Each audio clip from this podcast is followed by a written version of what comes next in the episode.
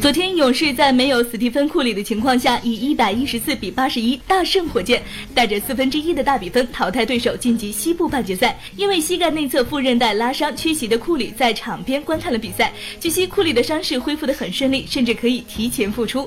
据悉，库里下周会踏上球场测试膝盖反应，他现在的感觉正越来越好。即便库里仍需要休战两周，对于勇士而言，只要库里能及时复出，其养伤的时间不需要延长，就已经是好消息。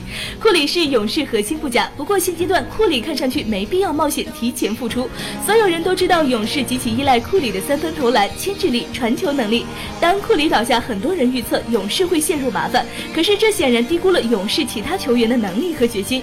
目前勇士还在等待下一轮的对手出炉，快船与开拓者现在打成二比三，若两队拖到抢七，库里将有更多时间养伤，他可能可以在半决赛前两场打完后就复出。即便快船和开拓者的系列赛六场结束。只要一切顺利，库里至少也能在半决赛的两个客场之旅中复出。